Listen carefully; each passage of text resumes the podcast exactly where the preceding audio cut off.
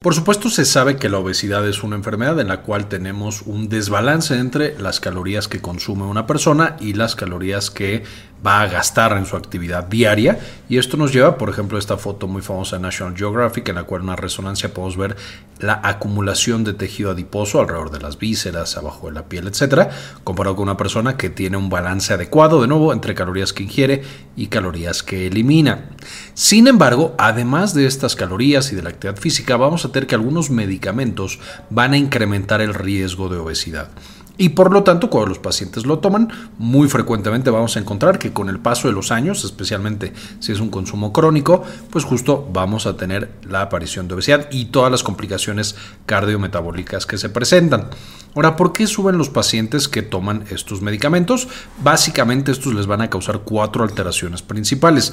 Pueden causar todas o algunas o solo una. Eh, pero en términos generales, los pacientes que consumen estos medicamentos van a tener más hambre y por lo tanto a través de los años van a tener un mayor consumo de calorías. Número dos, alteraciones metabólicas. Y aquí tenemos que va a ser más fácil que la grasa se almacene y que se consuman otro tipo de fuentes energéticas como el músculo. Entonces tenemos más grasa y menos músculo. Puede ser también que haya retención de líquido, que aquí por supuesto los medicamentos que causan retención de líquido no van a incrementar necesariamente el tejido adiposo, pero vamos a ver que se incrementa el peso del paciente y número cuatro, una menor tolerancia al ejercicio y a la actividad física, que por supuesto, sí, comemos lo mismo de siempre, pero tenemos menos actividad física porque tenemos mareo, tenemos mucho sueño, tenemos depresión, etcétera, pues vamos a tener que esas calorías se acumulan y que aparece justamente el problema de sobrepeso y más adelante de obesidad. Y veremos que, por supuesto, al ser la obesidad una enfermedad crónica que aparece a través de los años, la mayoría de estos medicamentos también van a ser medicamentos que se utilizan a través de largos periodos de tiempo. Y vamos a tener cuatro principales tipos de medicamentos o familias de medicamentos que nos causan un incremento de peso importante. Hay un par más, pero estas son las cuatro más comunes y que tienen un efecto más intenso sobre el peso del paciente. Número 1, los medicamentos psiquiátricos. Número 2, algunos hormonales. Número 3, medicamentos que se utilizan para el control de la diabetes. Y número 4, dolor crónico, ya sea migraña o neuropatía, pueden llegar a causar este incremento de peso. Si le hacemos un acercamiento, encontramos primero que nada los medicamentos psiquiátricos. Hay dos grandes grupos que van a causar un incremento de peso. Primero que nada, por ser más comunes, los antidepresivos. Y vamos a tener que los antidepresivos, principalmente los que trabajan sobre noradrenalina, van a incrementar el peso de los pacientes porque pueden incrementar el apetito y también algunos de estos causan mareo y causan sueño. Entonces tenemos ambos efectos. Vamos a tener que el paciente consume más calorías, pero que le cuesta trabajo deshacerse de esas calorías por la menor actividad física.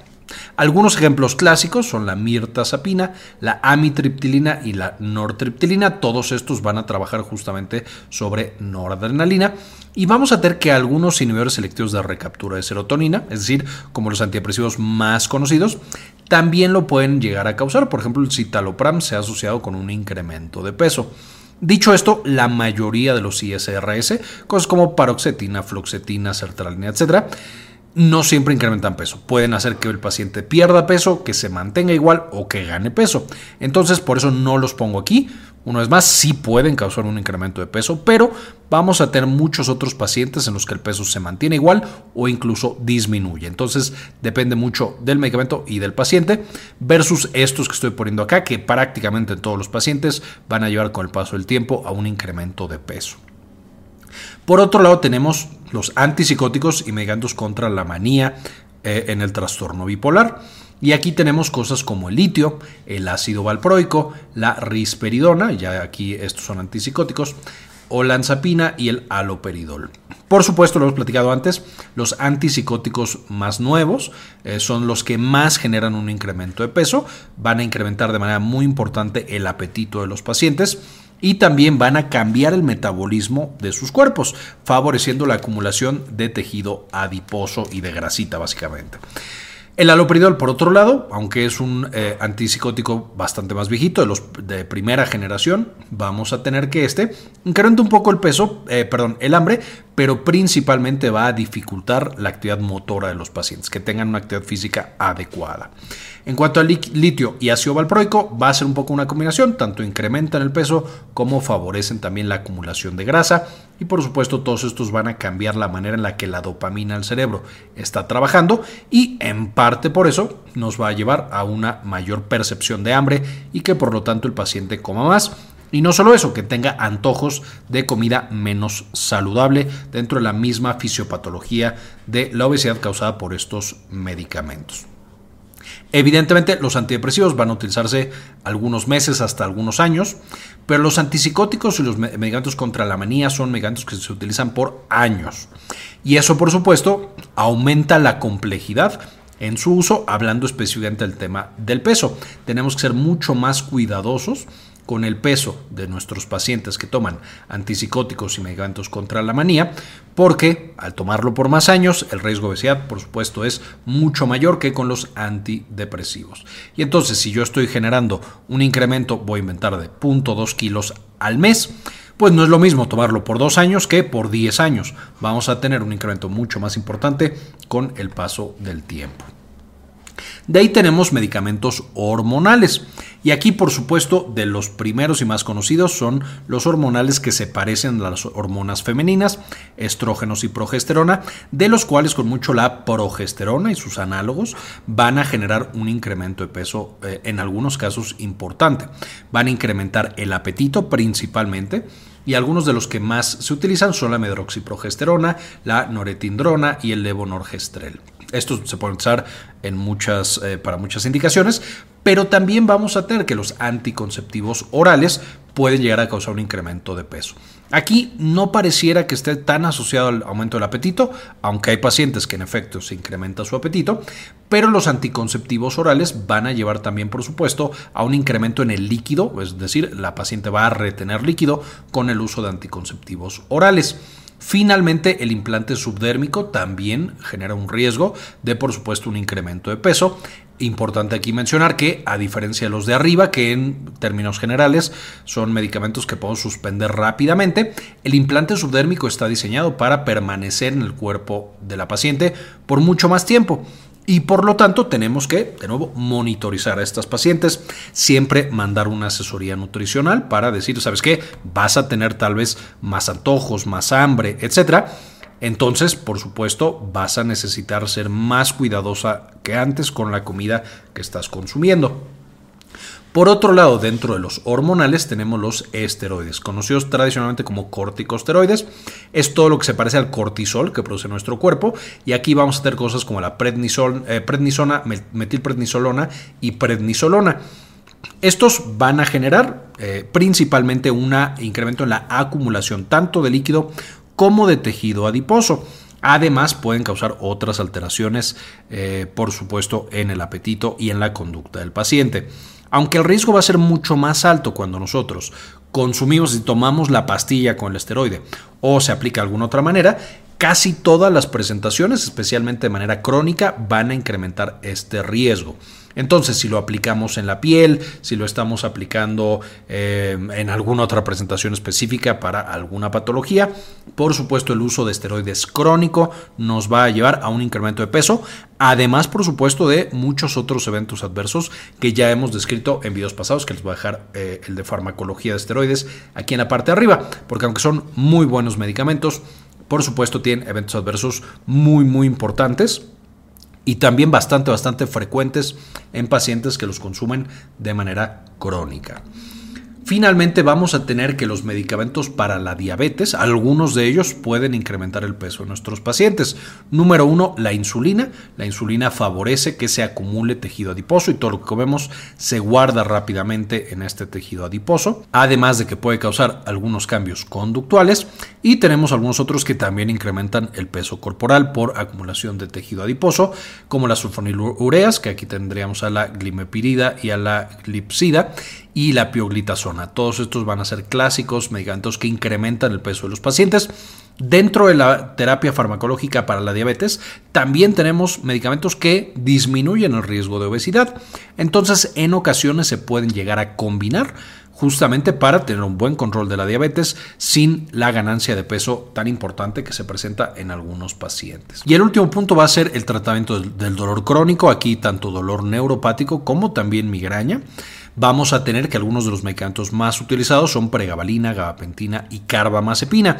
Y los tres van a generar un incremento en el apetito, van a generar mareo y por lo tanto que cueste más trabajo tener actividad física adecuada, cansancio, etcétera, etcétera. Entonces, por supuesto, como parte del manejo del dolor crónico, la terapia nutricional también es muy muy importante para asegurarnos que nuestros pacientes estén bien controlados del dolor cuando les mandamos este tipo de fármacos, pero también que no vayan a ganar peso y de nuevo incrementar su riesgo cardiometabólico en parte causado por los medicamentos que les están haciendo bien y que están controlando el dolor, pero que le están generando este otro problema de salud. Básicamente, cuando nosotros tenemos a estos pacientes, vamos a necesitar en todos los casos una asesoría nutricional. Necesitamos que ese paciente comprenda perfectamente que va a sentir más hambre, que va a poder hacer menos ejercicio, que va a tener retención de líquido o cualquiera de estos mecanismos y que entonces tenga una mejor conciencia de lo que está comiendo y un mayor cuidado. Si todos deberíamos cuidar lo que estamos comiendo, en los pacientes que consumen estos medicamentos es más importante todavía. Tendríamos nosotros como médicos que prescribir el ejercicio, es decir, hacer un esfuerzo extra para que nuestros pacientes entiendan cuánto deberían estar ejercitándose por semana. Porque decirle a un paciente que se ejercite más, por supuesto, es no decirle nada. Si se está ejercitando un minuto, pues dos minutos se va a ejercitar y ya está cumpliendo la prescripción. Pero tendríamos que mandarlo de una manera planeada y de una manera intencionada. Número 3. Si es posible y hay otro fármaco que está disponible, cambiar por ese otro fármaco que no conlleva este riesgo de, por supuesto, un incremento de peso importante y de las complicaciones que esto conlleva. No en todos los casos esto es viable. Hay algunos pacientes que tienen que usar estos medicamentos porque es el que les ofrece un mejor riesgo-beneficio. Pero si se puede cambiar y si hay alguna otra opción y si lo platicamos con el paciente, por supuesto el paciente siempre tiene que entender que estamos incrementando su riesgo de ganancia de peso. Si esto no es aceptable, de nuevo, ver cómo lo cambiamos. Si está, es aceptable dentro del contexto de ese paciente, hacer todo lo posible para que el fármaco solito no logre el incremento de peso por todas las otras medidas de contención que tenemos. Y finalmente, punto número cuatro, considerar tratamiento para el manejo de peso. Muchas veces nos vamos solamente a la prescripción mala, es decir, solo decirle al paciente coma bien y haga ejercicio. Entonces, prescribimos de una mala manera la nutrición al ejercicio y además no prescribimos otros tratamientos que potencialmente podrían mantener a esos pacientes controlados. Lo hemos platicado previamente en otros videos que les voy a dejar en la parte de arriba, pero por ejemplo, la metformina eh, puede ayudar a algunos pacientes que usan antipsicóticos para no ganar peso de manera tan importante. Y ya tenemos también algunos fármacos que son bastante efectivos para pérdida de peso y que, de, nuevo, no estoy diciendo que todos deban recibirlo, pero que en el contexto correcto podrían ser prescritos en estos pacientes para ayudarles con ese control del peso. Definitivamente lo que no podemos hacer es dejar que esos pacientes avance el peso sin ningún tipo de control, solo porque ya tenemos controlado el otro problema de salud que tenía nuestro paciente. Es algo que tenemos que pensar mucho y que tenemos que tener presente en la atención de todos estos pacientes. Esta es la información de hoy. Por supuesto, antes de irme, quiero agradecerle a algunos de los miembros que nos donan uno o dos dólares al mes, porque nos permiten hacer este tipo de investigaciones y compartirla de manera gratuita con todos los demás. Entonces, este video va dedicado a Enrique Segarra, Sandy Oliva, Hernán Gustavo, Javier Mejía, Gilberto Argueta, Cindy Magaña Obadilla, Gli53, Pablo Antonio, Dr. Fermín Valenzuela, Doctora Susana Vidal, Saúl Reyes, Mike Angelo, Jorge Arturo Albeláez, Jorge C. Beltrán, Emmanuel Suárez, Elizabeth G. Vargas, Nelson Grotziki, Tano, Leonor Pávez Cabezas y Alicia Pereira. Y como siempre les dejo por supuesto las referencias para que puedan estudiar mucho más de este tema tan importante y cuidemos mucho mejor a nuestros pacientes asegurándonos de que tienen un peso lo más saludable posible. Gracias y como siempre, ayúdenos a cambiar el mundo, compartan la información.